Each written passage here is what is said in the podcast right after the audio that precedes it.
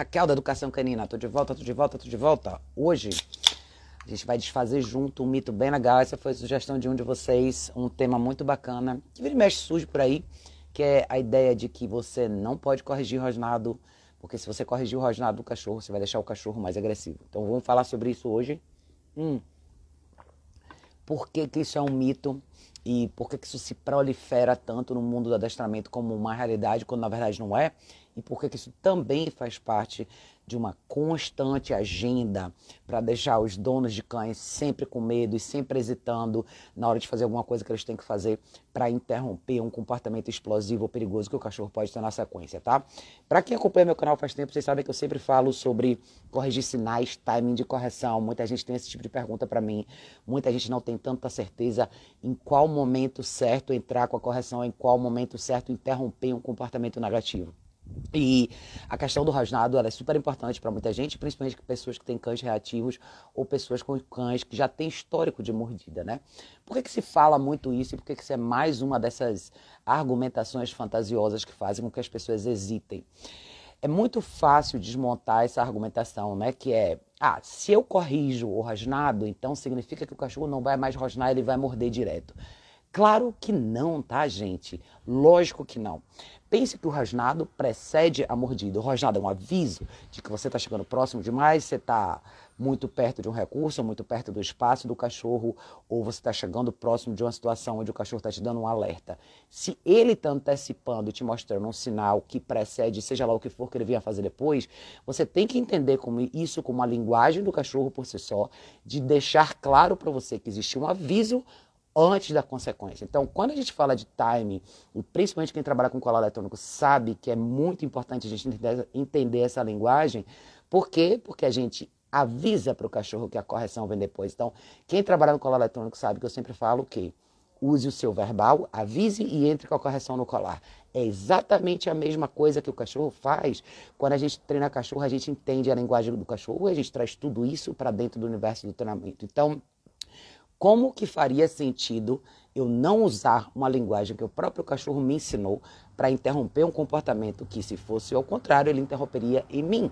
Como que o cachorro interrompe um comportamento seu ou uma atitude sua? Ele te avisa primeiro e muitas vezes ele te avisa rosnando.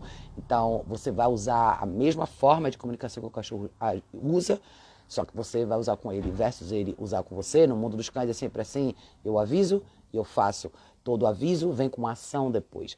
Marceleza, boa noite, boa noite, boa noite, minha gente. Então, é muito importante a gente entender esse conceito para a gente, de novo, não cair nessas armadilhas. Por que, que esse argumento existe, como vários outros existem? Eles sempre colocam o dono dos cães, ou a pessoa que tem um cachorro, para constantemente se questionar, constantemente achar que não está fazendo certo. O som tá baixo, Marcelo? Deixa eu ver. Alguém me fala se o som tá baixo aí, tá, gente? Eu estou tentando fazer o meu melhor aqui.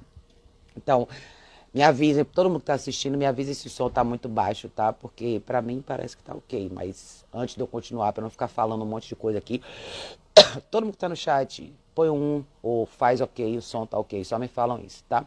Porque para a gente não perder tempo aqui. Mas a ideia é mais ou menos essa. A ideia de plantar dúvidas e hesitação e, e essa dúvida constante. É, por aqui tá com som ótimo, beleza, maravilha. Então, Marceleza, dá uma olhada aí que tá acontecendo com o seu telefone, dá aumenta o volume aí que Talvez seja só com você.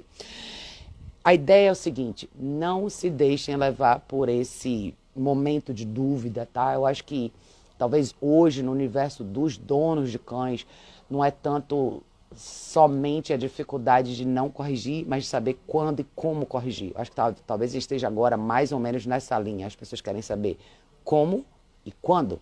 Então, eu sempre falo sobre a importância de você antecipar a correção e não deixar com que a correção seja o seu último recurso lá, em, lá no final, quando o cachorro já explodiu. O cachorro que rosna está te avisando que ele eventualmente vai tomar uma ação pós-rosnado. Se eu não quero ver nem a cara dessa ação, eu absolutamente vou corrigir esse rosnado. Qual que é o segredo para fazer isso dar certo? É a sua correção ser valiosa o suficiente para o rosnado parar ali. De preferência, corrigir até antes do rosnado, tá? Eu gosto muito de prestar atenção na linguagem corporal do cão, no olhar, na forma como o corpo dele se comporta diante de uma situação como essa. E quando a gente fala, por exemplo, de guarda de recurso, que é um exemplo bem comum para cães que, que, que fazem esse tipo de coisa, Você percebe na postura do cachorro, quando ele fica mais fechado, quando as patas dele estão em cima do recurso, quando o olhar dele é um pouco mais baixo, quando o corpo dele fica mais tenso, é quando ele te mostra que depois daquilo, qualquer aproximação, depois daquilo, vem o rosnado, depois eventualmente vem o ataque, seja lá o que for que venha depois. Então não tem problema nenhum antecipar. Outro exemplo que eu dou para muita gente também, muitas vezes, é a correção pré-passeio. Muita gente tem problema em caminhar com o cachorro, principalmente no, no, momento da saída. Muita gente fala, ah, Raquel, eu com o meu cachorro, ele é ok, mas logo quando eu saio, ele sai meio esbaforido pela porta, ele meio que me atropela, entra correndo no elevador, sai correndo do elevador, sai correndo da garagem, e eu só consigo de verdade controlar ele no meio da caminhada. Por que, que muitos cães fazem isso? Porque não existe uma correção pré-passeio. Muita gente acha injusto uma correção pré-passeio, mas eu não. Quando eu lido com cães que são mais ansiosos, que antecipam mais essa empolgação por conta de sair de casa, mesmo que seja fazer xixi ou seja lá o que for, se você quer cortar isso pela raiz, na hora que você põe o equipamento no seu cachorro, qualquer sinal de empolgação é passível de correção. Vejam, gente, que a gente está constantemente falando sobre as mesmas coisas, que gente, o assunto sempre gira ao redor de correção e timing de correção, que eu acho que é o mais importante. Mas eu acho que as pessoas às vezes falham por deixar muita coisa passar durante muito tempo para depois só corrigir o cachorro quando a falha já está tão gravemente estabelecida. Então, a saída, né, o andar com o cachorro para muita gente é um desafio por causa disso. Se você tem um cachorro desse tipo, mais ansioso, mais empolgado para sair, botei o equipamento no cachorro, eu estou vendo que ele está simplesmente sapateando no mesmo lugar, pá, pum, uma correção de valor já ali antes de qualquer coisa acontecer, eu quero que o cachorro entenda o seguinte: pus o equipamento em você, pare tudo, preste atenção em mim, a partir de agora você vai onde eu vou, você faz o que eu quero. Sim, interprete como ditadura o que você quiser interpretar, é para segurança do seu cão isso, tá? Eu quero reduzir o máximo que eu puder qualquer sinal de antecipação ou de ansiedade antes da saída, porque eu não quero ter que esperar duas quadras para o meu cachorro estabilizar. Eu quero ele estável aqui, eu quero ele estável no meu hall, eu quero ele estável no meu elevador, eu quero ele estável na minha garagem, eu quero estável assim que eu botar o pé na calçada. Eu não vou esperar. E é a mesma premissa do rosnado, é exatamente igual mesma premissa do rosnado, tá? É simplesmente saber quando entrar com a correção. Eu faço isso com colar eletrônico, é muito mais fácil, é muito mais limpo e eu tenho a flexibilidade de subir, descer e arrumar o nível certinho para que aquele nível tenha valor naquele momento para aquele cachorro. Seja porque ele rosnou, porque ele olhou para mim diferente, é, seja porque ele está deitado em algum lugar ele não gostou da forma como eu passei, papão, é olhar. Você tem que treinar seu olho para isso, tá? É, sinalizador, peraí, deixa eu ver, deixa eu voltar aqui. Sinalizador que coloque o cachorro no game. Vestiu a guia, as regras precisam estar bem claras. Exatamente, com certeza. Você pode ver isso como um marcador, sinalizador, como você quiser chamar, tá? Em algum momento deixo ou posso corrigir, deixo ou posso corrigir, ou posso corrigir na e-cola se, se que o cão saiba que eu estou corrigindo assim, veja o seguinte, não tente esconder que a correção vem de você, tá? Não tente esconder. Eu acho que muita gente pensa assim, ah, eu vou esconder o colar e a correção vai vir sem que ele veja que sou eu. Não existe nenhuma razão para você esconder isso, até porque isso é uma vantagem para você. Eu quero mais é que o cachorro veja que a correção veio de mim. Lembre, eu postei ainda agora um vídeo que eu fiz a narrativa em inglês, mas eu, eu acho que ficou muito claro para todos vocês que estão no Brasil, que é o seguinte: o que, que acontece quando a gente não sinaliza ou não marca devidamente os momentos onde o cachorro erra? E antes disso é marcar a prioridade né, de, de atenção. Então, eu não vou ser seletiva nisso, porque eu não quero uma resposta variável, eu quero uma resposta constante. Se eu quero que a atenção do cachorro esteja em mim, eu tenho que corrigir isso o tempo todo, principalmente quando eu vou para a rua, porque é lá fora que isso vai valer, tá? Lá fora que isso vai valer. Eu não quero arriscar. Se eu quiser um dia curtir uma praia com meu cachorro, eu quero ter certeza que eu posso dar um pouco mais de liberdade para ele no momento que eu fizer aqui. Ele vai largar tudo e vai voltar para mim. Porque eu sou mais importante. Isso é uma coisa que a gente treina todos os dias e você masteriza isso antecipando suas correções, tá? Tem gente que acha injusto, não é injusto, não é. Não selecione, não fique na condição de de vez em quando eu faço, de vez em quando eu não faço. Faça sempre. Eu quero uma caminhada consistente, linear, disciplinada, limpa, 100% das vezes. A minha atitude tem que ser 100% igual, sempre. A minha atenção tem que estar ali nos detalhes e eu tenho que prestar atenção. Se eu botei minha guia no meu cachorro, meu cachorro se empolgou, pá, correção aqui, antes da gente sair.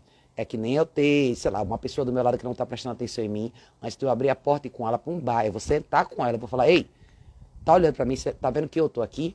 A gente vai sair daqui, eu e você. Eu não vou sair na rua com você olhando para o lado e eu olhando para o outro. Ou a gente sai junto e a sua atenção está em mim ou a gente não sai. É simples, tá? Talvez essa seja até uma lição importante. Se vocês fizerem uma analogia com contexto social de humanos, quanto a gente reclama hoje em dia que você senta na rua para almoçar com um amigo seu e você não tem atenção do seu amigo, a pessoa está sempre no celular, está sempre conversando com alguém, você está falando, você sente que você está falando com as paredes, você está andando com um fantasma do seu lado. Por que, que isso acontece? Porque a gente não aplica nenhum tipo de correção nessa pessoa. Ninguém gosta de ser o cara ruim da mesa e chegar e falar, velho, você me chamou para almoçar, você vai almoçar comigo ou você vai ficar no celular? Porque se você for almoçar comigo, beleza, a gente senta e almoça. Se você quiser ficar no celular, eu vou para casa, ou eu almoço sozinho, e você almoça sozinho com o seu celular. A gente falha muitas vezes em fazer isso. A gente falha muitas vezes em chamar a atenção das pessoas quando elas não devolvem para a gente a devida atenção. O cachorro não é diferente. Até porque o cachorro te mostra isso com muita clareza, tá? Esse vídeo da praia acho que foi um vídeo legal para vocês verem como, como o cachorro absolutamente desconsidera a pessoa que está com ele e vai continuar no curso que ele quiser, a menos que ele seja corrigido, tá? Então, o sinal, o primeiro sinal daquele vídeo da praia tá ali. A mulher já estava errada, o cachorro já não estava dando atenção nenhuma para ela. No partir do momento que o cachorro viu outro cachorro, pronto, aí é que ela perdeu ele de vez. Então, aí tá um exemplo bem clássico do porquê que a gente tem que antecipar essa correção. Antes de qualquer outro problema, existe uma coisa chamada atenção. Então, seja porque o cachorro rosna, seja porque o cachorro sai um pouco da posição da guia, seja porque ele demora 3, 4 segundos a mais para voltar para você quando você quer. Todos esses problemas são gaps de desconsiderações de atenção. É quando o cachorro mostra que você não é prioridade. Ah, eu tô. Você me chamou, eu tô lá na cozinha, você me chamou uma, duas vezes, eu vou esperar um pouquinho, mas daqui a pouco eu volto. Tudo bem, eu faço o que você quer, mas não exatamente no tempo que você quer. Ah, eu largo esse urso, mas não exatamente no tempo que você quer. Eu olho para você, mas não sempre. Lembre que a gente usa bastante o termo consistência. A gente tem que ser consistente com o cachorro, a gente tem que exigir consistência do cachorro e ser consistente na nossa cobrança. Muitos cães não sabem ser cobrados porque eles não são consistentemente cobrados. Então é quando você vê aquela resposta que a pessoa fala, ele é comportado, mas quando acontece isso, mais quando acontece aquilo. Ah, meu cachorro é legal, mas tem isso, mais tem aquilo. Quando a gente limpa, eu uso essa terminologia muito com vocês de limpar o treinamento do cachorro com colar, é para tirar todos esses mas que vem depois da frase que é bonita, o mais divide a frase e aí começa a frase ruim. Eu não quero esse outro lado. Eu quero 100% de consistência. Isso depende de mim. É a nossa, a nossa parte de disciplina de entrar e corrigir o cachorro um pouco mais cedo. E eu acho que esse exemplo do Rasnado é perfeito, tá? Vão existir de novo um milhão de teorias que vão dizer não, porque o cachorro vai esconder, a agressividade vai ficar menos previsível. Nada vai ficar menos previsível se você antecipar. Se você souber ler o cachorro que você tem na mão e você antecipar a sua correção. Não, não é injusto. É simplesmente clareza de informação. Todo mundo que tem um cachorro que reage mal de alguma maneira, e reagir mal não é só morder, tá? Reagir mal pode ser guarda de recurso, pode ser cercar pessoas, pode ser passar, é, ver gente pular, pode, qualquer reação ruim. Você convive com esse cachorro, você sabe como isso acontece. Você sabe o que vem antes disso. Você sabe que independente da, da classificação específica do comportamento negativo, o que vem é falta de atenção. A primeira coisa que o cachorro vai fazer antes de fazer uma cagada é não te dar atenção. Logo depois disso, aí ele vai pular em alguém, ele vai puxar na guia, ele vai te arrastar, ele vai morder alguém. Mas antes é falta de atenção, tá? É, pessoal acha que é só barulhinho, é, de guia que, que, antecede o, que, que antecede o passeio, que é perceptível para o cachorro. Se cães percebem reações químicas que indicam a presença de um câncer, não há como esconder nada. Com certeza. Eu acho que os cachorros, eles eles leem muito a nossa rotina, talvez muito melhor do que a gente. Quantos de vocês têm cães que comem todo dia de tarde e meia hora, às vezes 40 minutos antes da hora de comer, o cachorro já está empolgado? Quanta gente mora com duas, três pessoas e tem uma dessas pessoas que trabalha fora e o cachorro sabe mais ou menos o horário onde uma dessas pessoas vai chegar em casa, ele já vai um pouco mais perto para a porta. Então, cachorro tem total noção desse mapeamento, isso é muito claro para eles. Antecipação de reação é da natureza dos cães então não existe nenhuma razão para a gente não fazer exatamente do mesmo jeito com eles, tá? Lembre muito, cara, como eu falei para vocês, tudo, todos os momentos que o cachorro se perde, vai na direção de um comportamento negativo, um comportamento perigoso, o que precede é a falta de atenção, tá? É, a gente falou como incentivar a atenção do filhote durante o passeio. Absolutamente você vai fazer a famosa dança na guia primeiro, que é uma dança de pressão e relaxamento. Quando o cachorro é jovem, isso é uma das coisas que eu mais faço com o cachorro, literalmente na sala da minha casa. Eu pego o cachorro, ponho uma... se ele já tiver três meses, eu já ponho a prong nele e já começo a mostrar para ele o que, que essa dança é é a dança do oito, o exercício de movimentação, de mudança de direção, aonde quando ele vem comigo a guia está relaxada e eu posso até usar comida para pagar e marcar isso no final ou qualquer coisa interessante para o cachorro, mas eu absolutamente vou começar a introdução de pressão para o cachorro nessa fase. A coisa mais fácil do mundo é o filhote se distrair, mas a gente perde essa janela de tempo porque a gente acredita de novo que ele é muito novo para entender a noção de marcação e ele não é. Acho que a única diferença é, é, é você ter um pouco mais de leveza e sutileza nessa fase, introduzir isso do jeito certo, mas para quem acompanha meu trabalho, nem tanto tempo assim, a Nana, que é a, que é a Australian Shepherd que eu treinei, eu comecei a introdução de prog com ela quando ela tinha três meses. E ela é uma cachorra extremamente empolgada. Se eu não tivesse começado isso cedo, seria muito difícil andar com ela na rua, porque ela gosta de todo mundo, quer ir para todo mundo. Então, é, eu precisava interromper isso e mostrar para ela onde a atenção dela tinha que estar, tá? tá?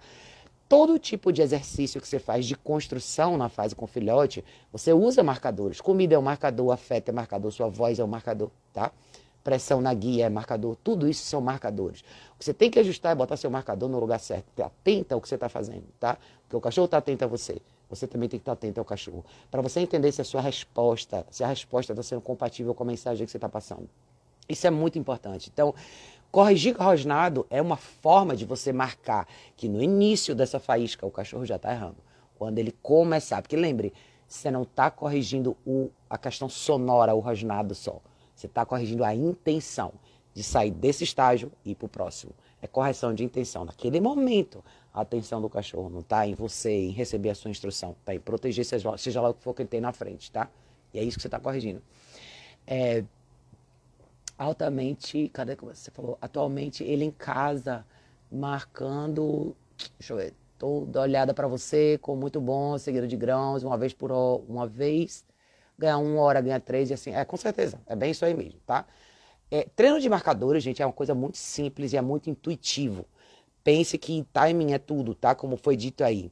Quem usa a comida do dia, e eu super recomendo todo mundo que tem cães jovens, usa a comida do dia, cara. Vai treinar seus cachorros com alimentação. Quem come ração, cachorro come ração. Tem três boas oportunidades ou duas por dia para usar aquela comida a seu favor. Guarde a parte da comida para fazer isso.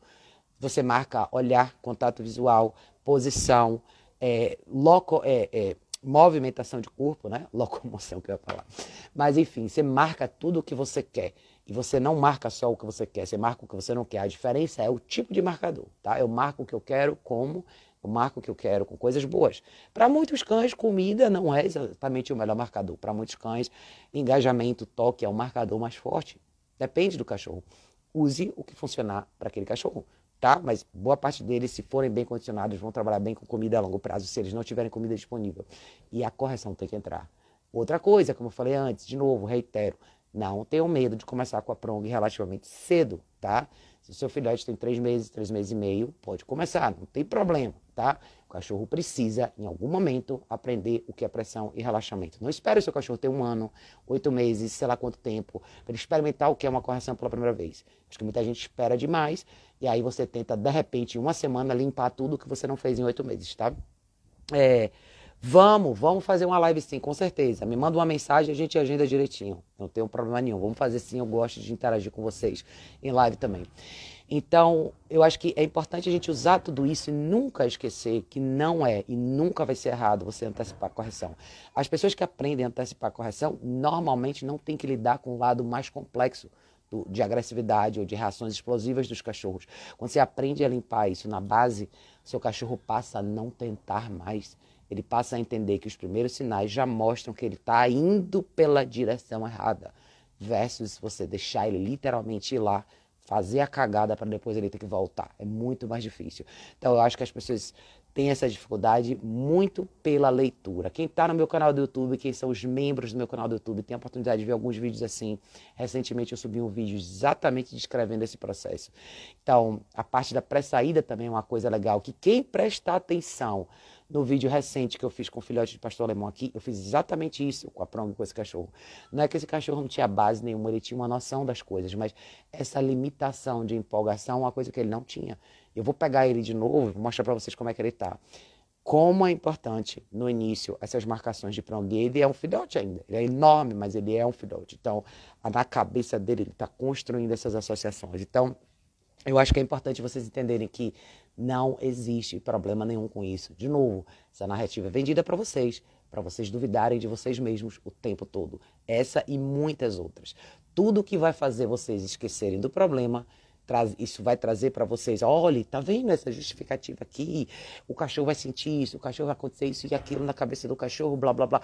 Isso coloca vocês no buraco de Alice do País das Maravilhas e vocês nunca mais saem.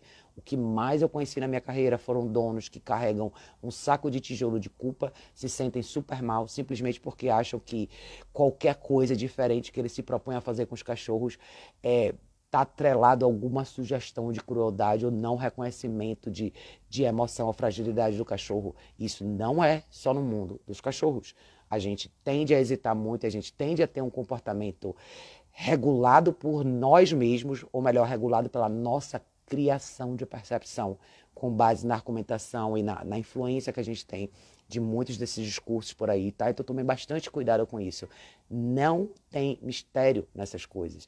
Eu acho que tudo que envolve treinamento de cachorro, tudo que envolve o que parece ser uma complexidade de problemas é muito mais simples do que a gente imagina, simplesmente porque a gente procura muito conforto no porquê versus trabalhar em cima da objetividade da solução. Quer saber por quê? Saiba por quê. O que, é que você vai fazer com essa informação? Nada, você só vai se entreter com ela ou você vai fazer alguma coisa a respeito. Põe à prova essas teorias, gente, de verdade, porque tá um, tem um milhão de artigos na internet falando sobre isso. E eu não quero que vocês se percam nessa narrativa, tá? Então você tem um cachorro que guarda recurso, ou você tem um cachorro que é um pouco mais medroso, que roja, que faz isso e aquilo. Não partam do princípio que não vem nada depois. E não partam, não esperem o que vem depois se apresentar para que vocês entrem com a, com a, famosa correção. Não cometa esse erro, cara. Vocês podem se machucar, pode ser muito perigoso ir por esse caminho. Então, eu sou a pessoa que, na primeira faísca, eu já estou jogando balde de água. Na primeira faísca, eu não quero ver a fogueira, eu não quero ver o vulcão entrando em erupção. Eu quero acabar com o primeiro sinal de instabilidade que eu ver. Isso é da natureza dos cães. Cães, não, cães maduros principalmente, não toleram instabilidade. Eles absolutamente vão para cima de outros cachorros que mostram qualquer instabilidade muito cedo.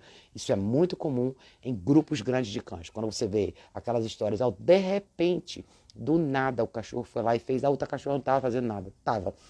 Na visão dele, era um sinal de que alguma coisa ia vir depois disso. Então o cachorro não tem pena nenhuma de fazer isso, eles não têm problema nenhum em lidar com isso. É a gente que cria na nossa cabeça essa fantasia, tá bom? Então era essa a mensagem de hoje, gente. Hoje a live vai ser rapidinha porque eu tenho uma reunião daqui a pouquinho. Queria muito deixar essa mensagem aqui para vocês. Pensem nisso de novo, não se deixem levar por, esses, por essas argumentações fantasiosas. São só coisas que fazem vocês duvidarem da habilidade de vocês de tomar frente, ter controle real sobre os cães de vocês, tá? Não fiquem navegando nesse universo fantasioso, não, cara. Quer entender? Entenda, mas pegue isso, põe à prova, faça alguma coisa com isso. Não deixe o tempo passar. Antecipar a correção é a melhor coisa que tem. Tá bom, gente? Beijo enorme. A gente se vê em breve no próximo vídeo.